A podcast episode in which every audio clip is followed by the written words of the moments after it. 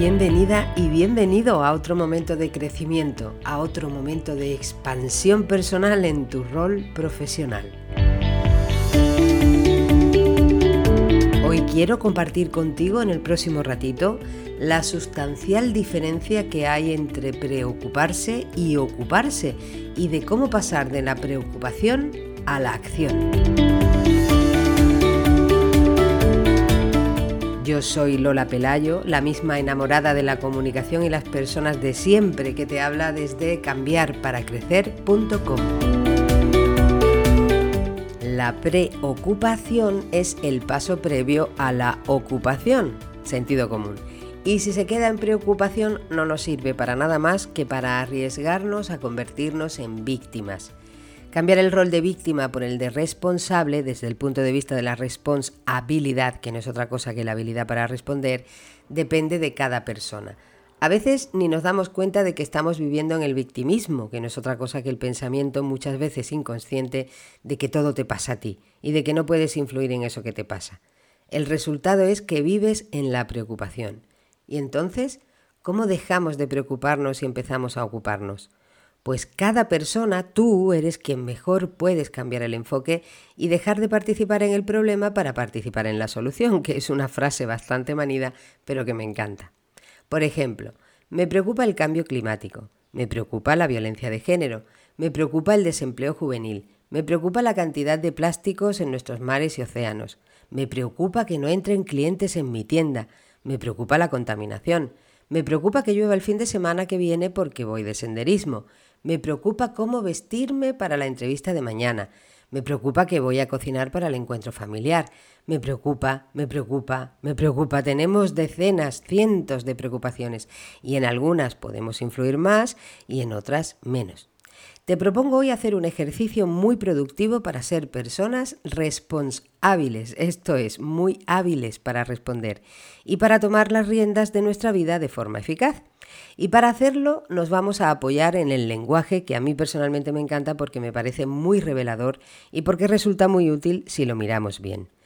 Preocuparse empieza con el prefijo pre, que además de ser uno de los más usados en el castellano, significa que hablamos de una determinada situación previa a un hecho concreto.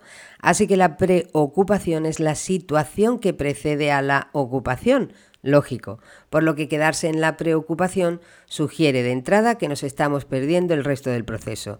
Por lo tanto, casi lo único útil de preocuparse sería usarlo para ocuparse. Sentido común, otra vez. El ejercicio que te propongo hoy va de eso, de usar la preocupación como motor y no como freno. El primer paso sería identificar un objetivo, una meta, algo que quieras conseguir. Ya sé que tienes muchos deseos o aspiraciones, pero se trata de empezar por uno. Mejor dicho, se trata de empezar. Una vez definido tu primer objetivo, el siguiente paso es hacer un listado largo o corto de todas esas cosas que te preocupan para conseguirlo o todo eso que te supone algún tipo de freno. Una vez con tu objetivo y tu listado de preocupaciones, puedes seguir el ejercicio. Como ejemplo, quiero usar ahora el de un grupo de mujeres con el que estaba trabajando en sesiones grupales para avanzar en los indicadores de igualdad de su organización. El objetivo, su meta, era aumentar la participación activa de la mujer en los órganos de dirección. Así que sus preocupaciones compartidas eran claras. Les preocupaba que no las escucharan, les preocupaba que no las tomaran en serio, les preocupaba la conciliación familiar, la sucesión generacional, las creencias sociales, les preocupaba la violencia de género, la formación propia, las creencias limitadoras de ellas mismas, las expectativas laborales de sus hijos e hijas, y así un largo etcétera que compartieron con la intención de dejar de preocuparse para empezar a ocuparse. ¿Tienes ya tú tu propio objetivo y tu lista de preocupaciones? Porque los necesitas para avanzar al siguiente paso de este ejercicio. Ahora dibuja un gran círculo y dentro otro círculo más pequeño, como un donut. Puedes usar una pizarra, tiza en el suelo, una cartulina, un folio. Será como una brújula para identificar con qué enfoque afrontamos nuestras preocupaciones. El círculo externo será nuestro círculo de preocupación y el interno nuestro círculo de influencia. En el círculo de preocupación, el de fuera, ubicaremos todas las preocupaciones que pensamos que no dependen de nosotros y nosotras. Y en el círculo de influencia vamos a ubicar lo que pensamos que sí depende. El resultado es, para empezar, una fotografía de nuestra situación emocional, de si estamos afrontando nuestro objetivo como víctimas o como personas responsables o hábiles para responder. Esto ya nos da un punto de reflexión muy importante sobre si queremos vivir en el círculo de preocupación aplastando el círculo de influencia o aplastándonos a nosotros y nosotras mismas, o mucho mejor, expandiendo poco a poco el círculo de influencia para reducir el espacio de la preocupación. Llega el siguiente paso, el más transformador de este ejercicio.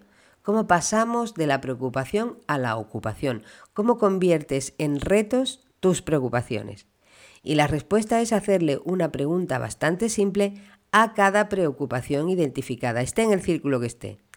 La pregunta es, ¿qué podría hacer yo para y este fue sin duda uno de los momentos más mágicos de la tarde compartida con aquellas mujeres valientes, cuando todas comenzaron a compartir pequeñas y grandes tareas que les acercaban a sus objetivos. Algunas de sus preocupaciones empezaron a convertirse en ocupaciones y así empezó el camino. Haz tú lo mismo con tus preocupaciones, busca ocupaciones que las deshagan. Siguiendo los ejemplos que usaba al comienzo de este podcast, te darás cuenta de que en algunas preocupaciones puedes influir clara y directamente, como en la ropa que te vas a poner para la entrevista o lo que vas a cocinar para el encuentro familiar y que hay otras preocupaciones en las que no puedes influir con tanta potencia, como la violencia de género o el cambio climático, pero siempre podrás hacer algo para colaborar en la solución, educar a tu entorno, ser ejemplo, reciclar en casa.